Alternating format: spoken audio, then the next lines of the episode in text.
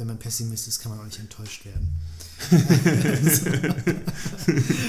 Willkommen bei Bezüglich Bildung, dem äh, pessimistischen Podcast. Richtig, nein, nein, nein, eigentlich bin ich gar nicht so pessimistisch.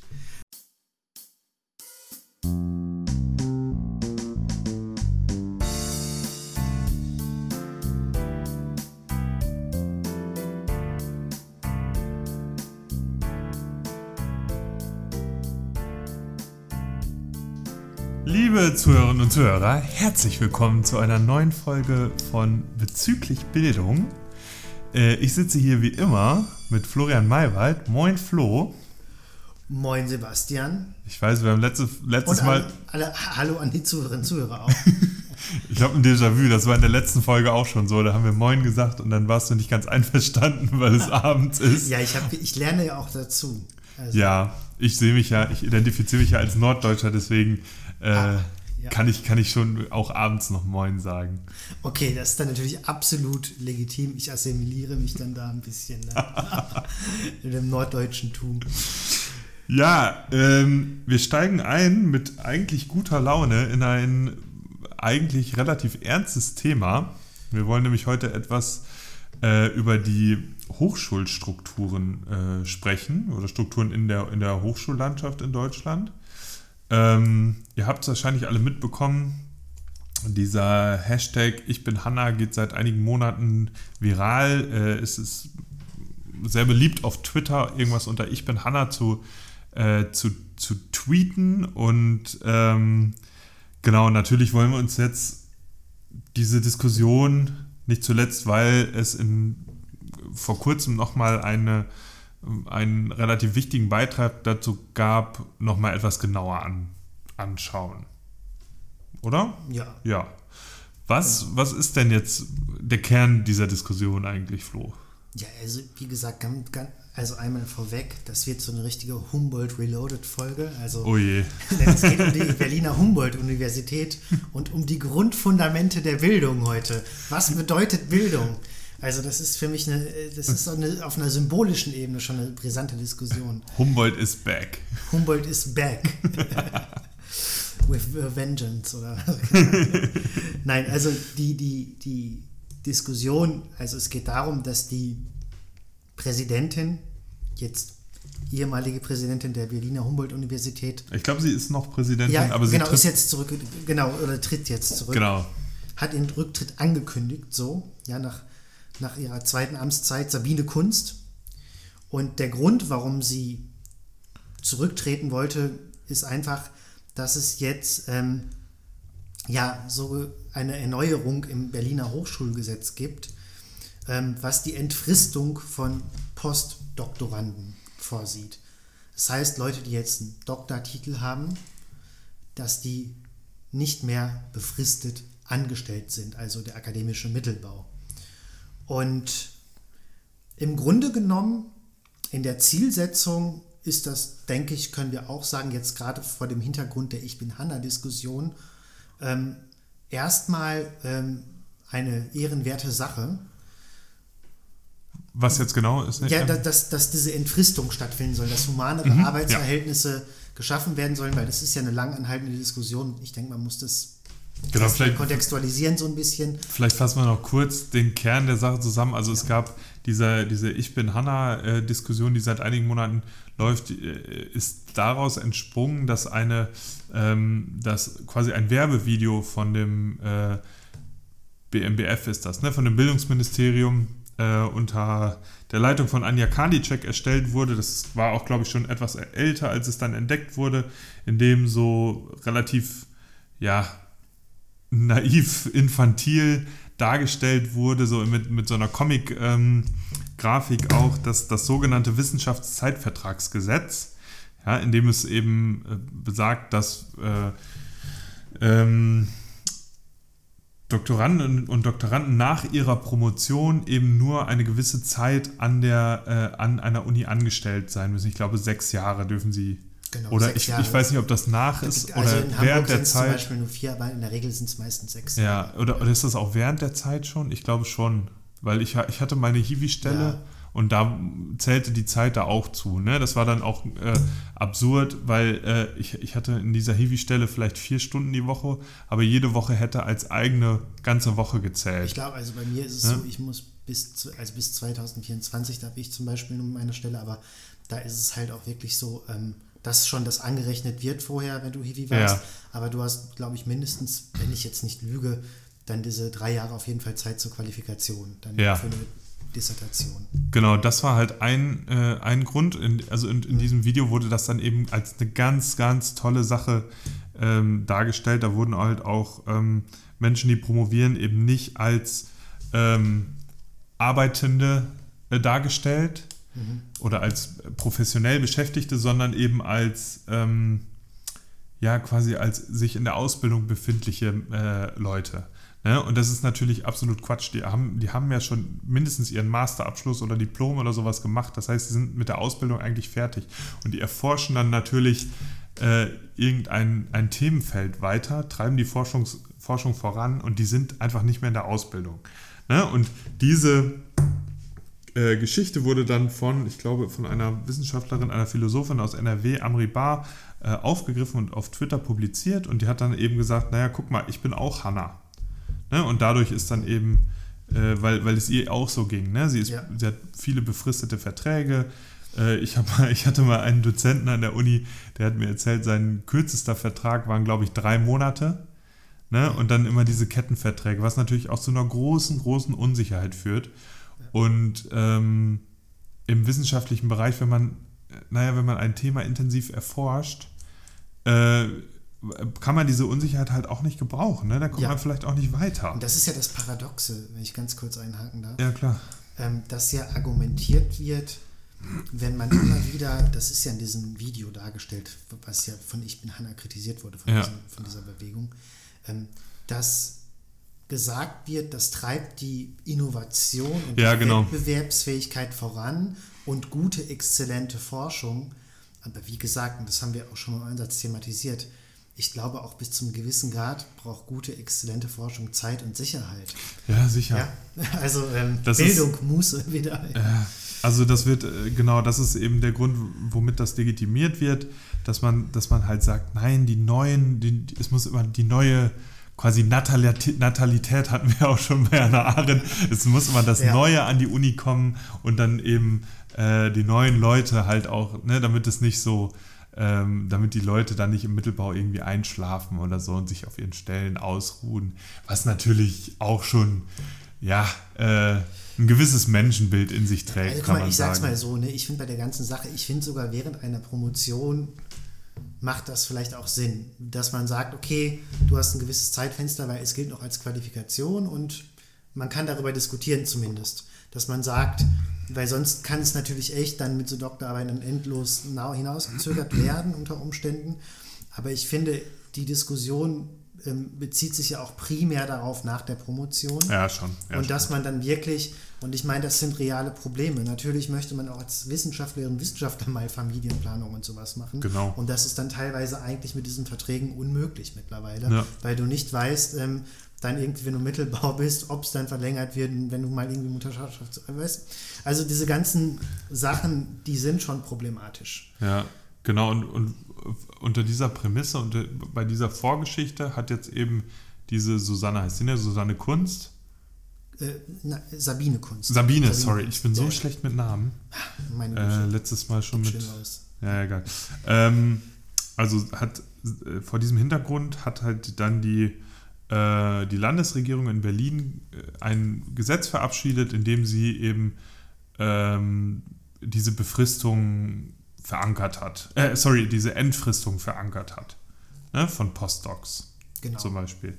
Und daraufhin ist Sabine äh, Kunst dann zurückgetreten, mhm. weil sie ihm gesagt hat, naja, ich kann das nicht umsetzen, weil die Regierung, die Landesregierung nicht für die Finanzierung gesorgt hat. Richtig.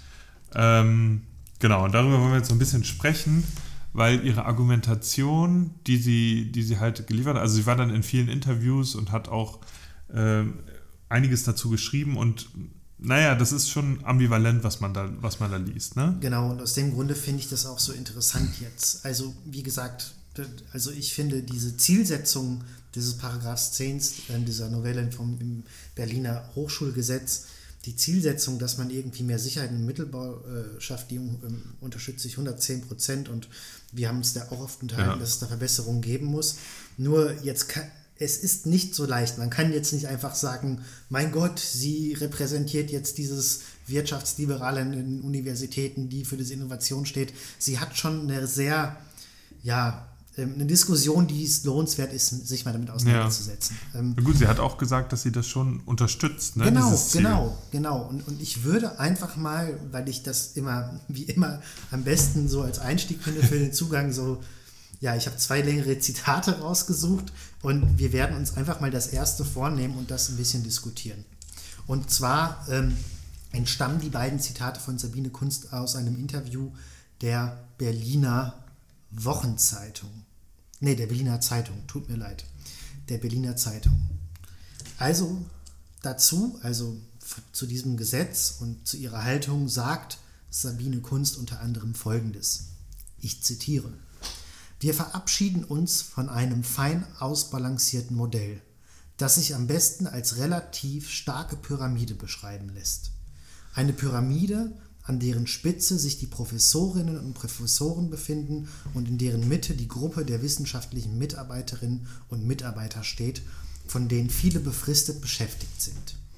Das soll sich jetzt von heute auf morgen ändern, zugunsten einer wachsenden Zahl fest angestellter Mitarbeiter im Mittelbau.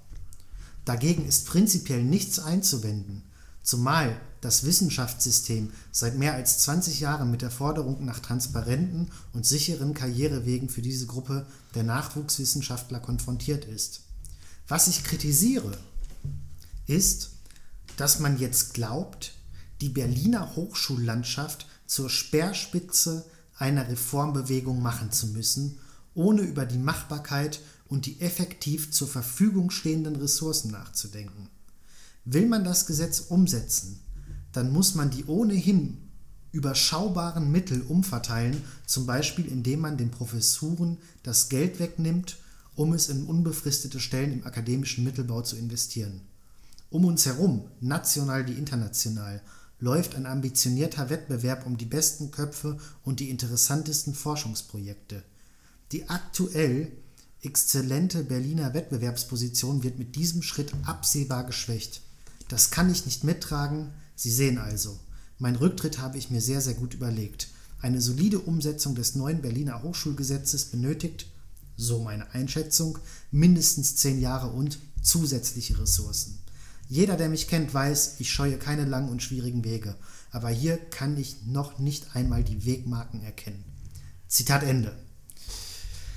Ja, sehr langes Zitat, aber ich denke, einige Sachen, die jetzt schon diskussionswürdig sind. Ja, ich habe mir, bei mir gehen alle Alarmglocken an. ja, okay, warum? Ähm, okay, also ganz zu Anfang sagt sie, wir, wir sind in einem fein ausbalancierten System. Ja, ja das, ja. Mag ja, das mag ja aus Organisa oder administrativer Perspektive stimmen. Ne? Und mit fein ausbalanciert meinen sie, wahrscheinlich auch, es kommt gerade so hin. Mhm. Ähm, aber das ist ein, ein Blick, der rein aus organisatorischer Sicht äh, gemacht ist, würde ich sagen. Ja, also wenn du das irgendwie, wenn du die ganzen mhm. Leute, die da arbeiten, nicht sozusagen nicht, oder natürlich nicht ganz nicht, aber weniger als Menschen, sondern sozusagen als Spielfiguren auf einem Schachbrett ähm, betrachtest, dann kannst du sagen, das ist ein fein ausbalanciertes äh, System, was das für die einzelnen äh, Personen bedeutet, ja. dass sie eben äh, in diesem System drin sind und eigentlich auch äh, bestimmte Ideale vertreten und, äh, und ideal, ne? Ich mhm. meine, das ist ja auch in gewisser Weise Idealismus, dass man sich in ein solches System hineingibt unter den Konditionen. Ne? Äh, ich glaube, das ist, ne, das ist dann nicht mehr so fein ausbalanciert. Das ist dann, hat dann auch viel mit Stress und mit unsäglicher Arbeit zu tun, die nicht wirklich gut äh, entlohnt wird und so weiter. Ja, man operiert quasi grundsätzlich auf so einer abstrakten Ebene und nicht die konkrete Situation einzelner Mitarbeiterinnen und Mitarbeiter. Und ich finde es auch interessant, so dass dann dieser Pyramidenvergleich kommt mit der Spitze. Klar. Das wäre mein das, nächster Punkt gewesen. Das ist uns allen ersichtlich, was damit gemeint ist. Ähm, aber nach dem Motto, ja, es gibt hier so ein, so ein Kastensystem und das ist irgendwie, ja. hat alles seine Ordnung. Aber trotzdem möchte, also ich persönlich bin der Meinung, und das würde ich vielleicht ähm, jetzt vielleicht auch erstaunen, aber ich, ich finde, einige Sachen sind schon wahr. Ich finde gerade, ähm, dass sie erst einmal, also ein ganz wichtiger Punkt ist zunächst einmal, dass sie dieses Revolutionäre daran kritisiert. Ja, okay, warte, Nachdem, lass ja, uns doch okay. eben über die Pyramide reden, dann reden wir darüber. Ja, ja, okay, ja, okay. Ähm. Weil äh, bei der Pyramide dachte ich mir einerseits, wir haben es in mehreren Folgen schon gesagt, dass Survivor's Bias, ne? Oder Survivorship ja, Bias. Ja, ja. ja, okay, du hast dann einen, einen Prof an der Spitze, aber warum sollte der nächstbeste, der, der Kandidat, der das gerade als Zweiter äh, nicht geschafft hat, nicht genauso gut Sachen leisten können und, und beitragen können? Vielleicht hat der auch irgendwann mal eine Idee oder Professorin, die äh, eine Idee, die der springende Punkt in irgendeiner Sache wäre. Das weiß man nicht. Ne? Ja. Also diese pyramidale Struktur, muss ich sagen, ähm, da habe ich mich dann auch direkt gefragt, wäre es nicht möglich, die Strukturen aufzubrechen und flachere Hierarchien äh, aufzubauen? Ja, warum muss man eigentlich diesen Prof äh, an der Spitze haben, der dann, äh, der dann da den Lehrstuhl inne hat und so. Das könnte, kann man sich die Position nicht auch teilen? Kann man sie nicht vierteln? Ja, das geht ja an dieses, an dieses Grundprinzip der Wissenschaft. Ist nicht Wissenschaft auch wirklich auf diese Gemeinschaft und Kooperation in dem Sinne angewiesen? Und ja. klar, ich meine, ich, ich weiß nicht, also natürlich ist es so, dass es ist ja nicht mal gefordert jetzt in diesem, in, in, in diesem Paragraph 10 des neuen Berliner, nicht des neuen Berliner Hochschulgesetzes, in dieser Novelle, es ist ja nicht mal gefordert, dass irgendwie Gleichbezahlung für alle oder so. Es geht ja wirklich nur darum, dass eigentlich der akademische Mittelbau mal sichere Arbeitsverhältnisse ja. bekommt, dass man auch privat zum Beispiel transparent planen kann oder auch gute Forschung betreiben kann, ja, ja. mal dem Humboldtschen Bildungsideal gerecht werden kann. Ähm, ja, aber ich meine, kann man Forschung, muss, muss Forschung, müssen Unis notwendigerweise hierarchisch äh, strukturiert sein? Ja gut, das ist eine grundsätzliche Frage. Ähm, natürlich jetzt unsere politische Grundhaltung ist vielleicht erstmal hierarchiekritisch, aber ich meine, natürlich ist es so, ja, wie definieren wir Hierarchien? Welche Lege also ich bin eher der Meinung, eine Hierarchie oder eine hierarchische Position muss sich immer irgendwie legitimieren können. Ja. Und, und ich, ich finde, wenn es eine gute Legitimation gibt, und das ist ja nicht jetzt so leicht rauszufinden, da kann man einen großen Diskurs eröffnen, dann kann es natürlich ähm, in dem Sinne hierarchische Positionen geben, als ähm, vielleicht auch mehr Verantwortung mit einer gewissen Position einhergeht. Also ich bin jetzt nicht grundsätzlich dagegen im universitären Kontext, dass es da verschiedene Positionen gibt, erstmal ganz grob. Ja, die Frage ist nur, was sind die Konsequenzen, wenn du zum Beispiel eine in dem Sinne niedrigere Position hast, ja. Ja, das und wie, wie du gerade schon gesagt hast, was sind die Kriterien, um in eine äh, hierarchisch höher gestellte Position zu, zu kommen, ne? Aber gut, das kannst du ja auf jeden Gesellschaftsbereich anwenden, diese Diskussion. Ja, ja. aber jetzt reden wir über das. Ja, ja, also ich meine, also ich finde es schon in dem Sinne, wenn man sich überlegt, was für ein harter, steiniger Weg das auch ist zur Professur, dass du diesen Mittelbau durchlaufen musst mittlerweile und das nicht mal ganz sicher ist. Du, du, du, du gehst Jahr, Jahrzehnte der Unsicherheit ein, du schreibst nochmal diese Habilitation und dass man, ich, ich gönne das jedem, der es dann schafft. Verstehst ja, aber guck mal, dann, dann ist es doch auch in gewisser Weise so, dass ähm, durch diesen harten Weg die Struktur auch legitimiert wird.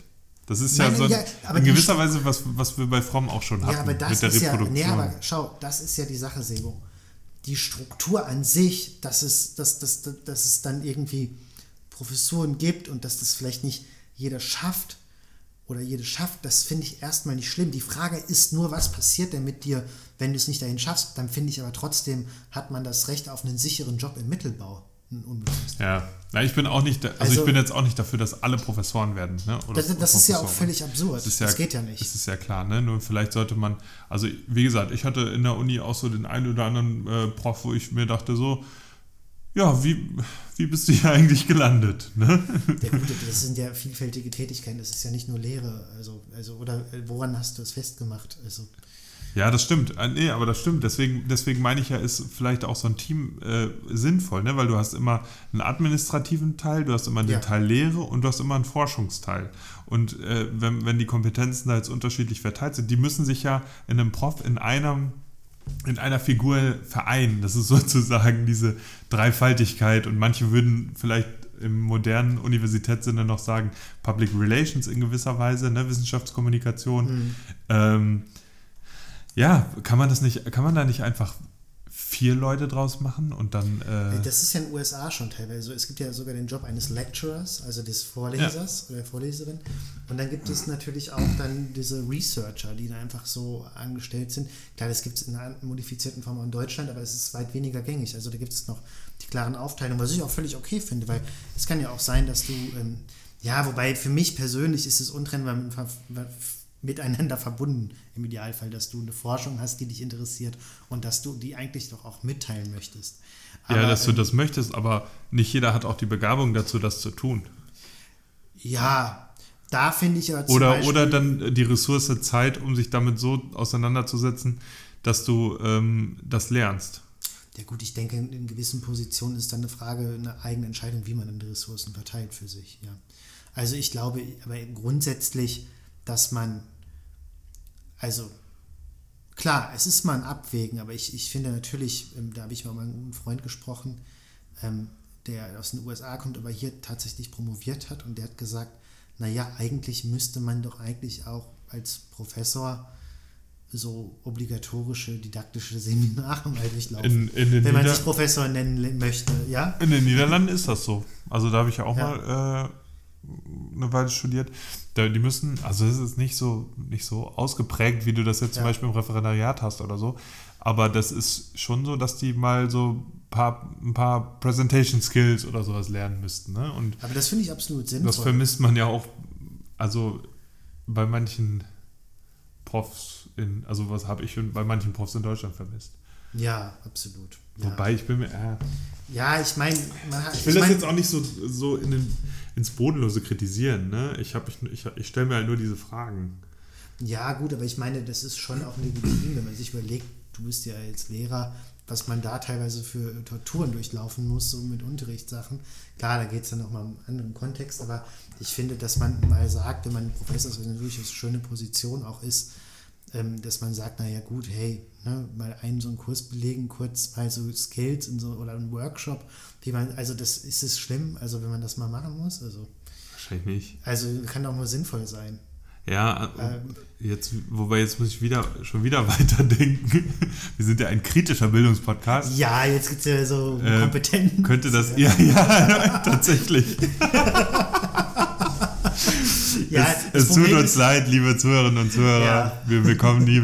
Aber nein, äh, ja, wäre natürlich dann auch wieder die Frage, vielleicht ist ja jemand äh, ein absolutes Genie, was Präsentationen angeht, macht das aber so unkonventionell, dass es dadurch irgendwie verdorben werden würde, weißt Man kann, man kann aber so einen Workshop ja auch nach dem Motto dann sehen, dass es ein Impuls ist und nicht jetzt ein Zwang, so ist der richtige Ja, Weg. ja, ja, klar. Aber wie gesagt, aber warum ich eigentlich nicht bei der Pyramide hängen bleiben wollte, weil sie relativiert das Okay, ja auch wir sind die Pyramide, wir sind mit der Pyramide durch. Ich bin. Sie relativiert das doch schon im nächsten Satz. Ja, ja, klar. Sie sagt ja, das, also Zitat nochmal ganz schnell, das soll sich jetzt von heute auf morgen ändern zugunsten der Erwachsenenteilen. Ne?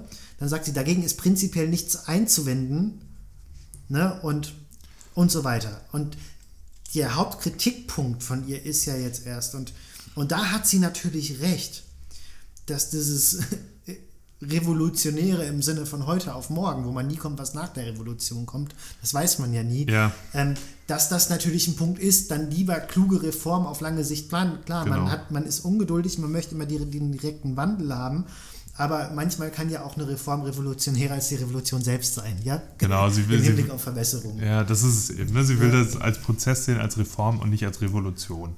Und, genau, ähm, ich finde, da hat sie einen Punkt.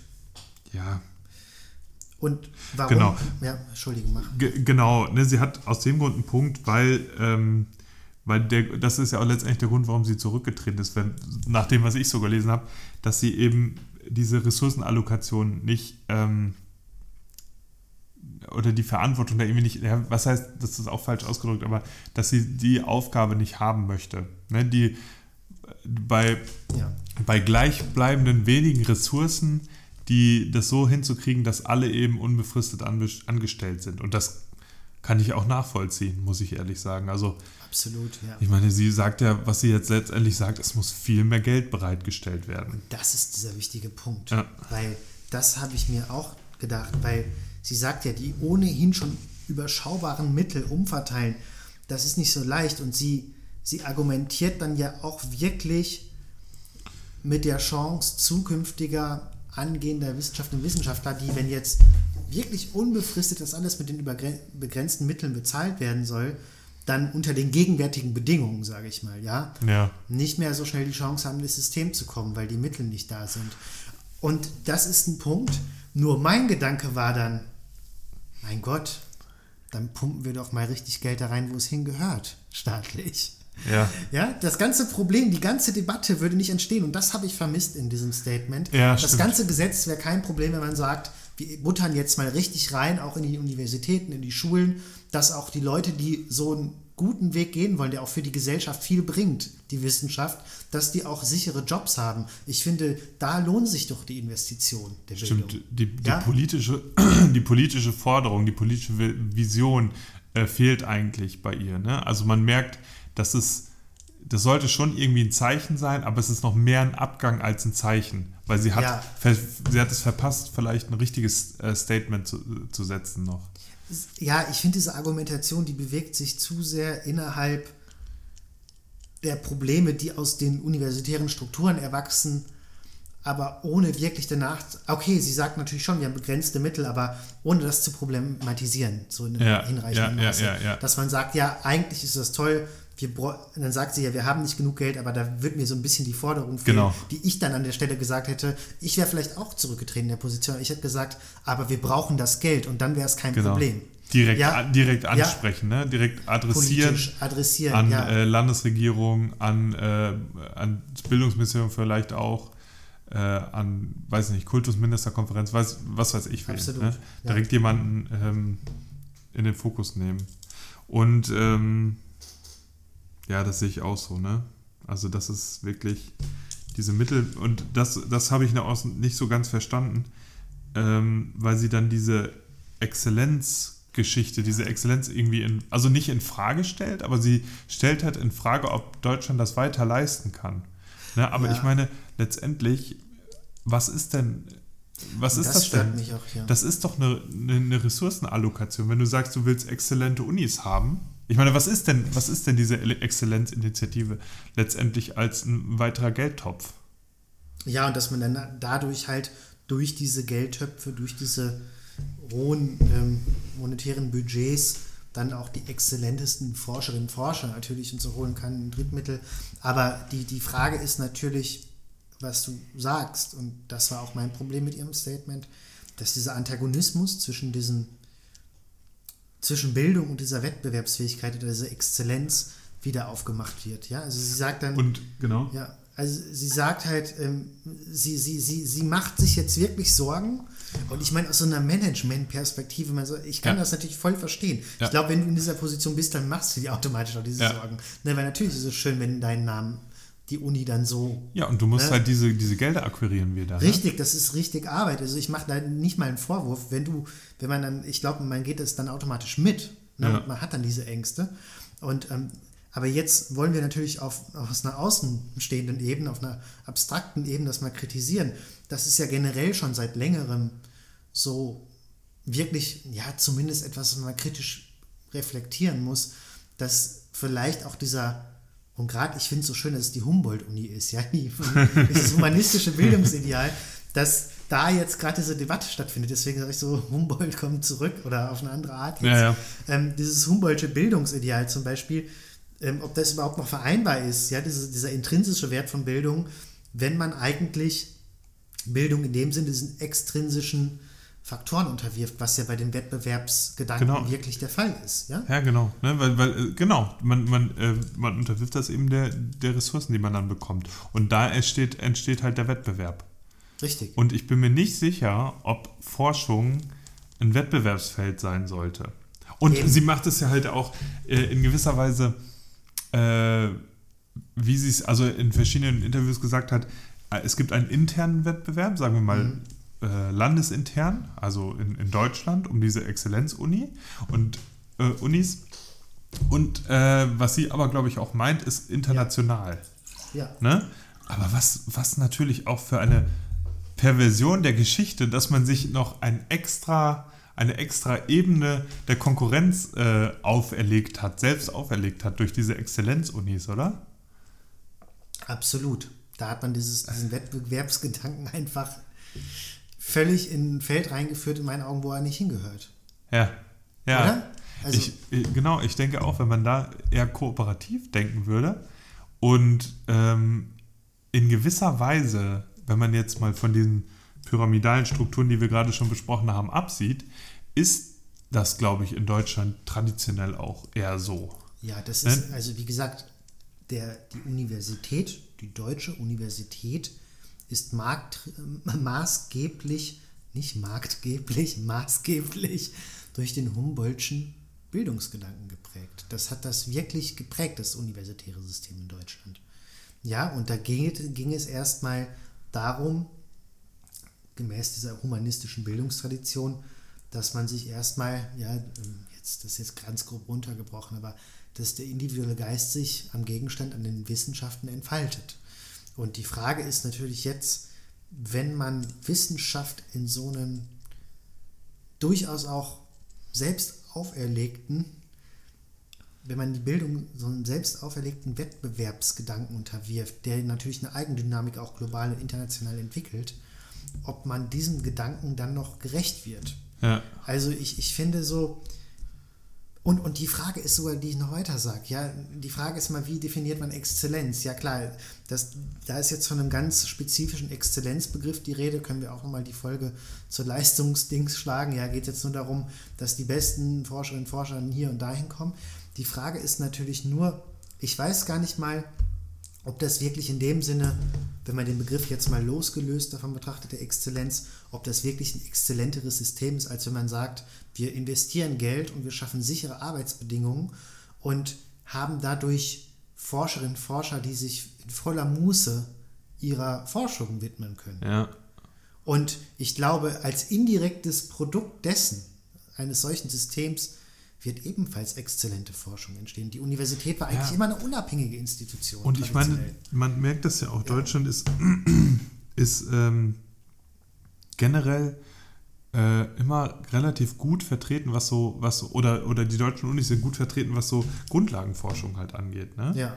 Da, da ist das immer gut. Ne? Und, und das ist ja auch so eine schöne Angelegenheit. Du brauchst in Deutschland dir kaum da, darüber Gedanken zu machen, welche Uni du wählst. Ne? Das, ja. du, du weißt, du wirst immer ungefähr äh, gleiche Standards äh, bekommen. Ne? Es gibt hier eigentlich, also klar, inzwischen gibt es halt diese Exzellenz-Unis, ne? Ja. aber das ist jetzt nicht so wie in den USA, wo du dich dann ne, nur diese Ivy League ähm, Colleges, ne, ne, Stanford und so weiter, mhm. äh, da gehst du hin und, und sonst lernst du halt auch einfach irgendwie nichts. Ne? Also die, die, die Grundlagen der Feld, das Grundstudium kannst du äh, in irg an irgendeiner Uni in Deutschland machen. Das ist immer ungefähr gleich gut, würde ich sagen. Klar, ja. an Einzelpersonen, Einzelunis und so, das will ich jetzt gar nicht abschreiben, dass da Unterschiede gibt, aber ähm, deswegen ist auch, auch frage ich mich, warum setzt man eigentlich nicht auf das Pferd? Warum sagt man nicht ja. äh, zuverlässig gute Breite statt äh, einiger Leuchtturmprojekte? Ja, und das, das ist ja die Sache und, und, und das, was ich auch ganz wichtig finde, und das knüpft auch lose an, dass die, die Universität traditionell in ihrem Grundgedanken eigentlich meist immer eine unabhängige Institution war vom Staat. In, Im ideellen Sinne, dass man sagt, dass auch in der Wissenschaft und der Bildung auch äh, kritische Instanzen im Hinblick auf die Gesellschaft immer ähm, gegeben waren. Ja. ja. Das zeichnet die Universität in ihrem normativen Sinne, in ihrem, in, ihrem Ideal, in ihrem Ideal eigentlich aus. Und das sollte die Universität eigentlich auch ausstrahlen. Und wenn sich jetzt Universitäten immer mehr wie gesagt, ich bin Realist. Ich sage jetzt nicht komplett weg jetzt mit dem Wettbewerb und so. Ne? Nein, aber, das sage ich ne, doch auch nicht. Nein, aber äh, so, äh, ich finde, man muss diesen Grundgedanken, wenn man sich zu sehr diesem kompetitiven Paradigma unterwirft, dann muss man sich auch im Klaren darüber sein, dass man gewiss, vielleicht auch gewisse Ideale verrät. Ja, sicher, ja. Ja. Und ähm, ja, und äh, wie, ne, einerseits das, äh, die Ideale und wie gesagt, ich würde jetzt einfach mal die These in den Raum stellen, dass nicht notwendigerweise gesichert ist, dass der Kompetenzgedanke, also dass wenn Leute, Leute unter hohem Kompetenzdruck arbeiten, ach sorry, Kompetenz sage ich die ganze Zeit, äh, Konkurrenz, wenn Leute unter hohem Konkurrenzdruck arbeiten, sie auch leistungsfähiger werden. Das kann man vielleicht, äh, vielleicht im Bereich des Sports sagen, aber das ist vielleicht auch so eine, so eine Art naturalistischer Fehlschluss oder so, weißt du? Das ja, und ja, und, und, und ganz kurz ein kleines weiteres Zitat von der äh, Sabine Kunst, weil das passt so ein bisschen. Und ich finde, man muss das nochmal mit Nachdruck hervorheben. Ich zitiere, und das macht die Sache umso unverantwortlicher in einem Moment, in dem sich das Land Berlin nach einer monatelangen Pandemie in einer absolut schwierigen finanziellen Situation befindet. Es ist ja nicht zu erwarten, dass mal eben neues Geld in den Wissenschaftsbereich geschoben wird, sodass wir die mit dem Gesetz anfallenden Entfristungen mit neuen Geld finanzieren können. Ja. Zitat Ende. Ich frage mich, ja, sie hat recht, es ist nicht zu erwarten, aber warum ist es eigentlich nicht zu erwarten, ja. dass sie mehr Geld investieren? Und da, obwohl, das, Problem? Das, das stimmt, da, da hat sie die, äh, ich sag mal, die Auswirkungen der Corona-Pandemie vielleicht auch nicht ganz so gut beobachtet, ne? Weil ich meine, ja. es ist eben so, dass neues Geld in bestimmte Infrastruktursektoren jetzt gesteckt wird. Ja? Bidens äh, Paket ist zwar äh, jetzt nicht so groß geworden, wie, wie es zu Anfang war, es sind jetzt, glaube ich, nur noch anderthalb äh, Billionen oder so, ja. äh, anstelle von drei. Aber das ist eben, wird eben um, die, die wollten ja ein Infrastrukturpaket machen und ein äh, Social Care Paket oder so. Ja, ja, ja, Und ich glaube, in beide könnte man, könnte man sogar Bildung mit einordnen. Und auch in Europa passiert das. Ja, die EU-Kommission ja. hat jetzt ähm, äh, zum ersten Mal Kredite aufgenommen, die sie verteilt. Deswegen, es ist gar nicht so abwegig zu sagen, äh, eine neue Bundesregierung, wie sie jetzt vielleicht bald entstehen würde, nutzt eben diese, das nennt sich ja also grob Modern Monetary Theory, ne, dass sie eben dieses, diese Schulden aufnimmt, um, äh, um das halt zu investieren. Das ne? glaubst du bei unserer Regierung? Ja, bei der, bei der neuen Ampelregierung kann ich mir. Ja, ich meine, wir haben ja nicht mal. Also niemand hat es von beiden erwartet. Geschwindigkeitsgrenze geschafft. Also. Guck mal, so. niemand hat es von beiden erwartet. Niemand hat es äh, von äh, Ursula von der Leyen äh, erwartet. Deswegen, äh, ich, ich bin da relativ optimistisch, was Olaf Scholz sagen, angeht. Hab, ja, ne? und dann, schon, aber ich also, Moment, was, was, heißt, was das mit Bildung betrifft, ein bisschen. Optimistisch, sagen wir mal also, eher. Dass die sagen Wettbewerbsfähigkeit bei der Ampelkoalition weggeht aus ja, dem Wissenschaftsbereich. Also. Ach so, naja, gut. Also sagen wir, ich bin hoffnungsvoll, dass sie was da investieren werden. Die Hoffnung habe ich auch. Ähm, ja, gut, wie, das, wie sich das dann ausgestaltet in, äh, insgesamt mit der FDP ist natürlich dann noch, noch zu sehen, aber ich, ich glaube irgendwie schon. Also, was heißt, ich hoffe es? Ich hoffe es. Ich, ich bin da, glaube ich, ein bisschen pessimistisch. Aber ich meine, ich sage, das ist immer meine Grundhaltung. Ähm, wenn man Pessimist ist, kann man auch nicht enttäuscht werden. Willkommen äh, bei Bezüglich Bildung, dem äh, pessimistischen Podcast. Richtig, nein, nein, nein eigentlich bin ich gar nicht so pessimistisch. Nur ich, ich weiß nicht, also ich, ich sehe halt, weißt du, ich sehe da eine Koalition, die nicht mal irgendwie hier so Tempolimit irgendwie durchkriegt und dann. Ja, ja das aber, ist für mich schon eine Symbolik. Also Tempolimit, ja. um jetzt mal kurz, äh, das wäre natürlich super, eine super einfache Sache gewesen, um ähm, um eben CO2 zu reduzieren, um Unfalltote zu reduzieren, um wahrscheinlich das generelle Stresslevel in Deutschland zu reduzieren. Also die deutschen Autobahnen, wenn ich die mit den niederländischen vergleiche, Katastrophe. Ja, ich, wie gesagt, habe auch lange in Holland gelebt. Äh, ich finde es auch gut. Ähm, gleichzeitig ist es auch einfach ein Stück Symbolpolitik. Ne? Jetzt kann, jetzt kann man, jetzt kann äh, Lindner dann sagen, ah, guck mal, ich habe die 130 km/h verhindert. Okay, und das war so ein großes Symbol für die Deutschen mit ihren Autos, dass sie eben äh, keine Ahnung, dafür dann was, dafür bekommen die Grünen dann was anderes, was viel besser ist. Ja, gut, deine Interpretation Also- macht auch Sinn. Ja. Ich, Also es ist natürlich eine, es geht natürlich voll um die symbolische Ebene und damit steht auch jetzt und fällt jetzt nicht die Klimawandelsfrage. Nee. Man kann es halt so wie du interpretieren, ja, man will jetzt gegenseitige Zugeständnisse machen, Kompromisslerei gehört jetzt zu einer Koalition. Ja. Aber ich meine, natürlich kann man es halt, ich, ich habe es halt von der anderen, von einem anderen Blickwinkel betrachtet. Ja, Wenn man so kleine, so, so Kleinigkeiten nicht mal durchkriegt, was da mit den großen Fragen, die uns bewegen, ja. Das stimmt. Ähm, Ich meine, ne, an, an der Stelle hätte man einfach die Straßenverkehrsordnung wahrscheinlich umschreiben können. Easy, das wäre es gewesen. Ne? Ja. Das wäre vielleicht, da hätte, äh, der hätte Harry da äh, einen Nachmittag länger im Büro bleiben müssen und dann wäre die Sache geritzelt. Nein, ich, ich übertreibe jetzt, aber ähm, ein, ein Bildungssystem zu ändern, das halt noch, also wie kein anderer Aspekt in Deutschland unter dieser föderalen äh, Geschichte steht, ne? weil Bildung ist Ländersache und das lassen die sich natürlich auch nicht nehmen. Deswegen gab es ja bei diesem Digitalpakt auch schon so Ja, Querelen, weil das eben die Kompetenz der Länder ist und wahrscheinlich die einzig eine der letzten Kompetenzen wirklich so richtig, ne? ja. Äh, oder eine der letzten großen, sagen wir mal so. Und ähm, deswegen wird es natürlich äh, schwieriger sein und deswegen wird auch da äh, keine Revolution möglich sein, wie sie das ja sagte, sondern es wird ein Prozess und eine Evolution äh, in gewisser Ja. Weise geben.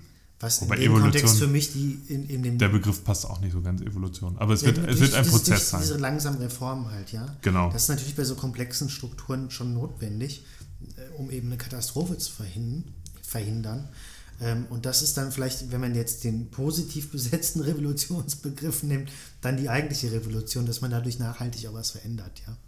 Ja. Ähm, das wäre so der Punkt. Also wie gesagt, wenn man ihre Position sieht und deswegen finde ich, habe ich mir das auch, hat mich das so ein bisschen bewegt in den letzten Tagen, Ja. weil es ist jetzt nicht so, ähm, man kann es nicht in so schwarz-weiße Schemata einordnen. Sie, sie lehnt sich schon in dieses Wettbewerbsdenken, so was man so kritisiert und Innovation, aber trotzdem macht sie ja diese Zugeständnisse auch, die, die ähm, dass es eigentlich ehrenwerte Ziele sind und, und, und- und ich gehe völlig bei ihrem Punkt mit, mit dieser Hauruck-Aktion, mit der Machbarkeit, ja, und ich gehe auch dabei mit und das ist für mich der eigentliche Punkt, aber da kritisiere ich dann die Frau Kunst auch wieder, ähm, dass ich so sage, ähm, ich stimme ihr eigentlich zu, aber ich hätte dann dazu gesagt, nochmal diesen ganz extremen Appell, Ja.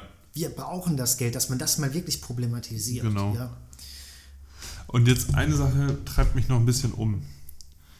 Ähm, die Argumentation vieler Hochschulrektoren und Rektorinnen ist ja dann oft auch, ähm, was wir eben gesagt haben, ne? dass, dann, äh, dass dann Innovation gefördert wird, dadurch, dass neue Leute reinkommen. Wenn jetzt das Gesetz verabschiedet wird und alle werden auf einmal entfristet, kann es dann nicht echt sein, dass es dann einfach die Generation ist jetzt fertig und dann kommen die nächste Generation Forscher erst, wenn die, äh, wenn die in Rente gehen? Weißt du, wie ich das meine? Also nicht Guck mal, sagen wir mal, du hast jetzt, ach keine Ahnung, ich mache das jetzt ganz blöd. Sagen wir, du hast 1000 Stellen äh, in der Wissenschaft. Ja, Äh, und jetzt wird das Gesetz geändert Ja. und die müssen entfristet sein. ja. Dann kriegen 1000 Leute dann einen Job. Sagen wir mal, die stellen eher junge Leute ein, wäre ja auch wünschenswert. Und die sitzen jetzt auf diesen 1000 Stellen, bis sie in Rente gehen. Also keine Ahnung, Ja. 30 Jahre. Ja, Dann gibt es 30 Jahre, vielleicht fällt hier und da mal einer aus, aber 30 Jahre sind diese 1000 Stellen halt besetzt. Und es, es kommen aber immer weiter Leute aus den Unis nach, die äh, Karriere in der Wissenschaft machen wollen. ja. Also diese Verstopfung des Systems. Ja, das ist ja ein Problem, das sich daraus ergibt. Ja, aber das ist ja auch die, also das ist ja auch die Begründung, äh, mit der dieses Wissenschaftszeitvertragsgesetz begründet wird. Ja, das stimmt. Ich frage mich gerade, wie kann man das regeln, dass man einerseits die, die äh, Stellen entfristet und trotzdem Zuzug in System, ins System hat. Ja, das ist natürlich ein Punkt. Ne, das ist natürlich. Ja, ja man, das, das ist ja das Interessante bei diesen Debatten. Das geht nie so ganz leicht irgendwie mit den Lösungen auf, wenn man dann wirklich mal. Aber Vielleicht müsste man so, so eine Art äh, dazu dann so, so eine Art, also nicht, dass man das als Bestrafung macht, ne, so, okay, du, du kannst jetzt nicht mehr hier arbeiten, weil, ne, wegen geht nicht, äh, sondern äh, ein gewisses Anreizsystem auch schafft für Leute vielleicht aus der Wissenschaft auszusteigen. Ja, dass man Aber ich meine, man kann das auch anders argumentieren. Also es ist jetzt eine sehr simple Argumentation, weil man, man jetzt die ganzen Strukturen, alle Aspekte zu durchschauen, ist ja unmöglich. Aber ich denke mir, man kann es ja auch so sehen, du hast mehr Wissenschaftlerinnen und Wissenschaftler, mehr Lehrpersonal, wenn jetzt von dieser Verstopfung geredet wird. Aber man kann diesen Begriff der Verstopfung im System ja auch vielleicht positiv umdeuten, dass man sagt, die Art der Lehre für Studierende wird vielleicht auch ganz neu stattfinden. Ja, also, weil Ja, A, also- der erste Punkt ist, du kannst kleinere Lerngruppen haben. Das heißt, du kannst vielleicht diese Vorlesung als Großformat, ich finde die zwar sinnvoll, aber vielleicht ist es auch gut, wenn man mehr so Seminarkultur noch etabliert. Und ist, die Frage ist, wie viele Leute gehen diesen Weg dann wirklich im Endeffekt auch und wollen den gehen. Ja? Ja, aber das, das sehe ich ja, das sehe ich ja auch so. Aber 1000 Leute findest du auf jeden Fall. Ne? Und wenn die jetzt sagen, okay, wir, wir ähm, machen nochmal ein Gesetz, dass wir das ausweiten sogar noch und dann werden aus 1000 Stellen 2000 Stellen. Ne? Und die, die 2000 Stellen sind jetzt quasi zu.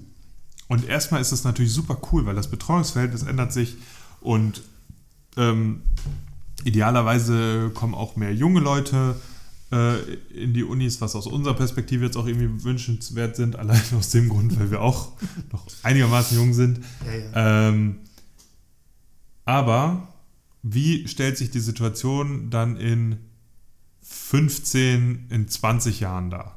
So, dann sitzen da noch die gleichen Leute, die gleichen 2000 Leute.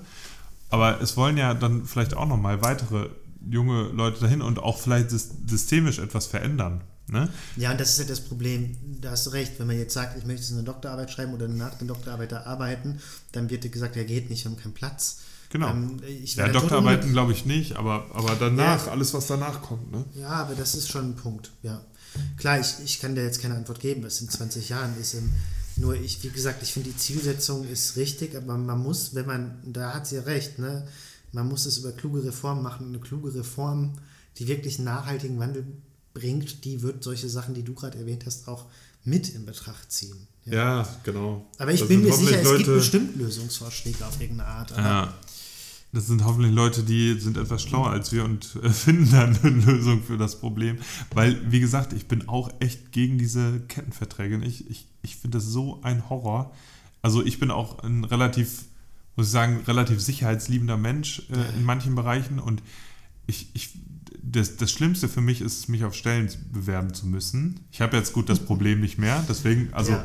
aus einer der, der vielen Gründe war natürlich auch, äh, des, deswegen bin ich auch Lehrer geworden. Äh, natürlich nur am Rande, aber ähm, ich, ich stelle mir, das ist für mich eine Horrorvorstellung. Ne? Und wenn Leute dann aber trotzdem für ihr Fach so brennen, dass sie darin forschen wollen und ähm, dann immer diese, immer noch auf, auf Stellensuche sind und mal hier na, ein halbes Jahr lehren und dann wieder äh, in, in München sein müssen oder was weiß ich wo und durchs Land pendeln, es ist ja der absolute Wahnsinn. ja. Und das- Wanderarbeiter gibt es doch in, Ja, in China ja, auch. das ist eigentlich etwas, weil ich finde, Wissenschaft ist aus einer gesellschaftlichen Sicht eigentlich, und da bin ich Idealist, so etwas Wichtiges, auch für den gesellschaftlichen Fortschritt, dass ich mir sage, Leute, die diesen Weg gehen möchten und die die Qualifikation auch dafür erworben haben und sich, äh, ja, ähm, ich finde, eigentlich müsste das Unterstützung erfahren und man, man, und, und ich finde auch, dann gibt es immer diese Argumente, ja, man weiß ja, worauf man sich eingelassen hat, worum es Ja, toll. dünn. Was soll das? Ja, also ich meine, Ja. natürlich möchten auch trotzdem auch Forscherinnen und Forscher, Wissenschaftlerinnen und Wissenschaftler, die möchten auch wie jeder andere Mensch privat ihr Leben trotzdem auch planen. Ja. Es gibt auch ein Leben neben der Wissenschaft. Was, was ist das für ein Argument? Ja, aber Ne, ich habe das, weißt, das hat mich wirklich erschrocken. hast. Es gibt wirklich Leute, die gar nicht wenig diese Argumentation haben. Aber zu welchem Zweck auch? Das ist für mich so eine sozialdarwinistische Argumentationsweise, ja? Ein Friseur, ja, du Ja, hast genau. es jetzt einfach gemacht und oben ist die Ja. Luft dünn und fertig. er hätte ja auch einfach äh, Ingenieur werden können, Flo. Ja. Warum ja. hast du denn das nicht gemacht? Selber schuld, mein Gott. Ja, äh, um den großen Philosophen noch Kennedy zu zitieren, ja. Ja. Frag dich nicht, was der Staat für dich kann, was kannst du für einen Staat tun. Ja, ja, ja. nein, nein. Spaß. Ich naja, mach, guck ich mal. Mach, nein, ich meine, das stimmt. Wir, wir sagen jetzt auch nicht, äh, jeder soll mega reich werden mit, mit seinem Wissenschaftsjob oder so, ne? Ich meine, aber es ist schon relativ bescheiden, was wir hier fordern, würde ich sagen. Eine Entfristung mit einem normalen, für Deutschland normales, äh, mittelmäßiges Gehalt, das Und kann ich man weiß auch schon. nicht, ob diese Verstopfung da entsteht. Und man kann da natürlich Ja, noch. denk, weiß ich auch nicht. Ja, mein Gott, und dann kann man. Wahrscheinlich auch, auch nicht, keine Ahnung. Ja, also, ja, dann kann man natürlich auch so Evaluationsverfahren machen, wer kommt dann in diesen Mittelbau rein. Dann muss ja auch nicht vielleicht jetzt jeder dann rein. Also, ich meine, wie in anderen Berufen auch mit Vorstellungsgesprächen, qualifikationsbasiert. Aber ich finde, wobei ich es auch wieder blöd finde, weil wenn man dann irgendwie promoviert hat und so, ich finde, dann hat man sich eigentlich schon bewährt, dass man eigentlich auch so einen Job verdient hat. Aber ähm, so, weil das ein langer Weg ist, aber trotzdem, ne, es gibt sicherlich Lösungen und ähm, ich finde, dieses Ziel ist ehrenwert. Und, und wie gesagt, klar, man kann diese Dinge, diese Probleme, die natürlich ähm, dann auch entstehen, die kann man natürlich nicht durch so Hauruck-Aktionen lösen. Das, Nee, das stimmt, das, ne? das stimmt. Aber nur, gesagt, nur es muss halt andererseits, ach, ich weiß auch nicht, wenn ich so, wenn ich jetzt nochmal drüber nachdenke, vielleicht ist das dann doch äh, sozusagen die, die Initialzündung, weißt du?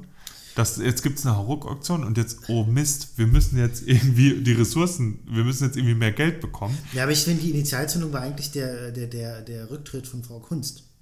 Dass sie natürlich gesagt hat, das Nee. geht nicht, weil die, nee, aber nein, das Gesetz natürlich, aber dass, dass man das jetzt problematisiert und sich fragt, ist es gerechtfertigt, dieser Rücktritt Ja, natürlich. Nicht, ne? Also, Ja, okay, aber, aber ich meine, die erste, also erstmal gibt es eine Struktur, die irgendwie ja.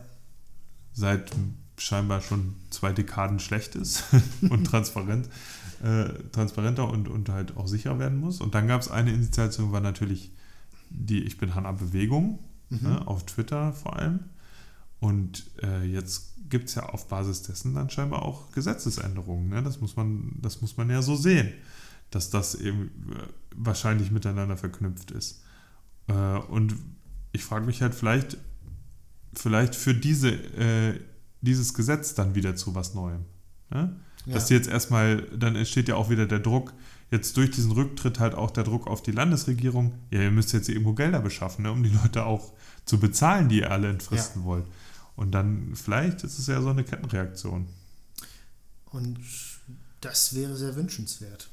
Denke ich auch. Also ich meine, da, da, da gibt es Hoffnung. Ja, ähm, die letzte und wichtigste Frage zum Schluss. Jetzt kommt's. Was würdest du denn denken, Sebo, was Wilhelm vom Humboldt denken würde, was in den nach ihm benannten heiligen Hallen im Moment geschieht? Was würde ich denken, was Wilhelm von Humboldt denken würde? Oh Gott. Wir müssen jetzt nicht auf seine Theorie eingehen, aber dieses humanistische Ideal der Bildung, wie wird er dazu stehen mit dem Wettbewerb und der Exzellenz? Ja, ähm, also ich glaube, und du korrigierst mich gleich, weil du bist von uns der Humboldt-Experte. Ich bin kein Humboldt-Experte. Von uns. also Ja. ich kann mir vorstellen, dass Wilhelm von Humboldt, der ja also einerseits auch sehr auf Exzellenz und Elite getrimmt war, wenn man sich mal so seine Vita anguckt, ne? ähm, Exzellenz natürlich schon hochhalten würde. Allerdings stelle ich mir gerade vor, wie Wilhelm von Humboldt einen ähm, Drittmittelantrag schreiben muss. Das, das klingt Wobei- nach einem guten Buch. ja. Ja, so ein Roman. Ne? Wobei ich weiß nicht, vielleicht hat er ja auch mit irgendwelchen herrlich. Fürsten korrespondiert, die ihm dann Gelder zu, haben zukommen lassen. Aber ich, ich denke, die, die Verwaltungsarbeit, die er leisten müsste, das Mhm. wäre ihm doch wirklich, wirklich zuwider. Äh, und er würde sich natürlich nur mit den Inhalten äh, auseinandersetzen wollen, anstatt mit der Verwaltung. Liege ich richtig, Flo? Was meinst du? Also wenn, wir- wenn, wir jetzt, wenn wir jetzt Wissenschaft uns angucken, er war ja, glaube ich, auch mal, der hat ja auch irgendeine Verwaltungsposition in, in Preußen damals gehabt. Ja, aus der Sicht kann man das schon sagen. Aber was ich eigentlich da bei Humboldt dann für mich interessanter finde, ist so, was es halt mit dem Ideal macht. Ja, weil für Humboldt, was wir in, in der in der, in der, in der letzten Folge, nee, war es die letzte? Was wir in der Folge ähm, diskutiert haben, Bildung ist ja für ihn auch immer mit Charakterbildung verbunden. Ja, ja, klar. Und, ja, das, ähm, kommt, das kommt ja überhaupt nicht zum Tragen. Es sei denn, du, du denkst, äh, dass, es, dass es für dich äh, gute Charakterbildung ist, durch das Tal der Tränen eines Drittmittelantrags gegangen zu sein. ja, also hum, wie Humboldt einen, einen Drittmittelantrag schreibt, das, das, das wäre, das, das, das, irgendwie klingt das nach einem tollen Essay oder Buch, keine Ahnung. Ja, ja. Oder nach einem Gedicht, keine Ahnung. Gedichte auch gut. Ich glaube, das, das werde ich heute mit ins Bett nehmen, diesen Gedanken. Ja. ja. Ja, was sagst du denn? Also das, das Charakterbildung, ne? Ja. Ja, also, wie gesagt, und ja, es ging ja um das autonome Individuum auch bei Humboldt, ja. Also, ja. dass man eigentlich auch die eigene Individualität entfaltet und, und, und, und, und im Sinne der, der Selbstgesetzgebung sich an Gegenständen abarbeitet, woraus eine Wechselwirkung entsteht mit der Außenwelt. Also, ich forme die Gegenstände, die formen mich und, und, und ja, genau, in dem Sinne ist es eine, eine Charakterbildung oder eine Bildung der Humanitas. Deswegen ist es das humanistische Bildungsideal. Und die Frage ist natürlich, jetzt mal ganz grob wie viel Autonomie ist da noch da für die Leute, die sich diesem System unterwerfen sollen? So, ja, und ich möchte jetzt keine billigen Argumente hören nach dem Motto, ja, du hast dich autonom dafür entschieden und so, ähm, sondern ähm, ähm, ich, ich finde so dieses autonome Bildungsideal, das wirklich das Individuum im Blick hat, das, das existiert noch in den Unis, muss ich nebenbei ja. sagen. Aber das, ähm, das geht in diesem abstrakten im exzellenzorientierten Wettbewerbsgedanken völlig verloren. Ich, ich höre da nicht, also ich vermisse da überhaupt die Thematisierung des Bildungsbegriffs in dem Sinne, ja, ja. was Bildung heißen soll. Ich, ja. ich sehe immer nur exzellente Wissenschaftlerinnen und Wissenschaftler und, und bla und blub. Sogar, sogar an, äh, äh, an quasi Einrichtungen der Lehrerbildung äh, vermisst man es manchmal. Ja, und das finde ich traurig. Ich ja. will, ich, man könnte ja fast sagen, die Menschheit, wenn du jetzt gerade von Humanitas gesprochen hast, die sich dadurch auch weiterentwickelt, steht sich eigentlich so ein bisschen selbst in, im Weg, ne? weil sie ja. irgendwie das, das größte Mittel, das sie hat, um sich selbst weiterzuentwickeln, ja, das ist hm. kein anderes Tier betreibt Wissenschaft, ja. ähm, dass sie das so durch bestimmte Strukturen so weit verhindert und einschränkt, dass es nicht in dem vollen Ausmaße möglich ist, wie es vielleicht möglich wäre. Ja, das ist ja so, da können wir jetzt zu Adorno und zu gehen, Dialektik der Aufklärung oder des Fortschritts auch, ja. Äh, wir entfremden uns immer mehr auch von der Natur, die wir erst beherrschen wollten oder so. Und oder das ist ja das Paradoxe am Menschen. Der, der Mensch aufgrund seines seiner hohen kognitiven, was weiß ich, Fähigkeiten, aufgrund seiner Mündigkeit, aufgrund der Tatsache, dass er das einzige Lebewesen ist, was den Begriff Individuum verdient, schafft es dann trotzdem, sich selber auch so äh, zu versklaven manchmal. Ja. ja. Und äh, das ist äh, paradox, dass jeder Fortschritt, der auch durch den Menschen initiiert wird, auch immer irgendwo in einem Rückschritt auch enden kann. Und dann in diesem Kontext ist natürlich wieder die Frage, was wir als Rückschritt gerade hier definieren, sind andere, für andere wieder ein Fortschritt. Aber ähm, ja, klar, ne? Ich meine, man muss auch immer vielleicht dazu sagen, aus, aus hier deutscher Perspektive sprechen, beklagen wir uns auf hohem Niveau, das muss man auch ne, dazu sagen. Klar, aber, aber ähm, das heißt ja nicht, dass man das nicht ähm, noch irgendwie verbessern könnte. Ne? Eben, also ja, also jetzt sagen, da ist es schlechter, dann okay, dann verbessern wir uns nicht, ist ja auch kein Nee, das ist kein Argument. Argument. Also ein bisschen Fortschritt kann man da noch gebrauchen, aber halt in eine andere Richtung. Ja. Ja. Ich glaube, das reicht, oder? Das reicht. Wir sind soweit durch. Wir haben fast die Stunde voll mal wieder. Ja, also das war heute mal ein brandaktuelles Thema.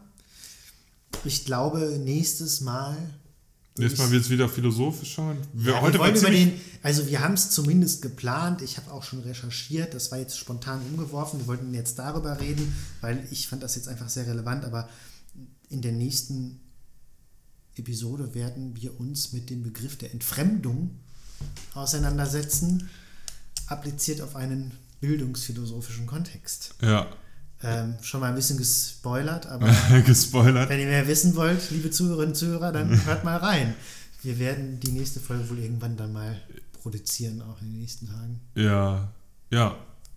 Und ja, ne, dann wird es wieder etwas philosophischer, heute was eher politisch, würde ich sagen. Ja, man, ich hab, man, wir haben natürlich versucht, ein bisschen auch immer den, die Brücke zu schlagen zu diesem aufklärischen Bildungsideal, aber ähm, ich finde, das ist halt einfach eine sehr wichtige Thematik und, und das gehört eigentlich auch mal mit thematisiert, weil wir müssen uns ja auch fragen, was wir mit dem Bildungsbegriff in der heutigen Zeit gemacht Ja, ja. Und das war einfach jetzt eine ganz heiße Debatte, die sehr aktuell ist. So, und jetzt, äh, vorher haben wir uns noch lustig gemacht, dass wir das so planen wie einen Unterrichtsbesuch im Referendariat und jetzt haben wir gerade noch eine Meta-Reflexion gemacht. Die Ja, muss schau, man da auch mit Muss man drin das haben. machen. Unterrichtsbesuch? Ja, das ist, glaube ganz gut. Ja. Gut, Ja, ja. dann ähm, danke dir, Flo. Ja, danke dir, Sebo. Hat mir wieder viel Spaß gemacht. ich bin zwar auch. ein bisschen müde, aber es war trotzdem schön. Ja, Meine Müdigkeit ist auch wieder ein bisschen verschwunden durch den Podcast. Wunderbar. Und äh, wir hoffen natürlich, dass das den Zuhörerinnen und Zuhörern auch so geht. Und wir danken Ja. euch natürlich auch recht herzlich fürs Hören. Genau, wenn ihr Dank. bis jetzt sogar durchgehalten habt. ähm, ja, dann äh, macht's gut, ne? Bis dann. Ciao. Tschö.